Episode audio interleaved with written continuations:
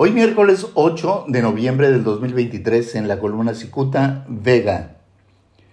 Convencido en su torcido cerebro de la limpieza de sus acciones, el expanista baja californiano Oscar Vega Marín está convencido que los habitantes de Baja California son un ejército de retrasados mentales. Busca meterles el dedo y todavía quiere que lo huelan.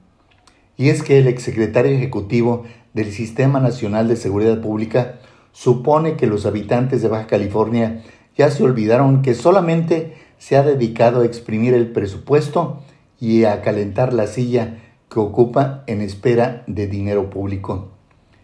Quizá Oscar Vega supone que la gente se olvida de que fue candidato del PAN a la gubernatura en los tiempos de su correligionario Francisco Vega de la Madrid, quien despumaba la entidad a su antojo. Por aquellos tiempos, este señor se proyectaba como una persona preocupada por impulsar la economía de la gente, erradicar la corrupción y regresar la tranquilidad a las familias. Sobre esto último, Vega Marín se atragantó al presumir logros inexistentes en su estancia como secretario ejecutivo de la Secretaría de Seguridad Pública.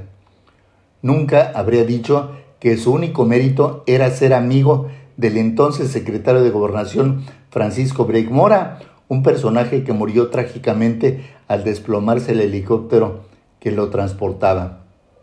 El asunto es que luego de patear botes, Vega Marín comenzó hace más de dos años a cobrar como regidor del PAN en Mexicali.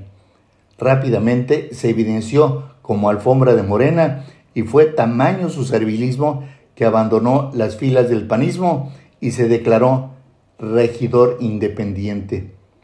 Eso sí, estaba al servicio de Morena. Apenas la semana pasada este señor se puso una camisita blanca e hizo un video donde anuncia su adhesión al Partido Verde Ecologista de México, una institución, dijo, que le abre las puertas para empujar sus proyectos e iniciativas. También le abrió las piernas.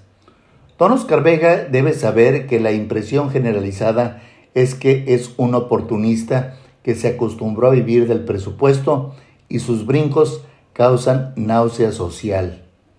Nadie cree que tiene buena voluntad y que trabaja intensamente en beneficio de la gente.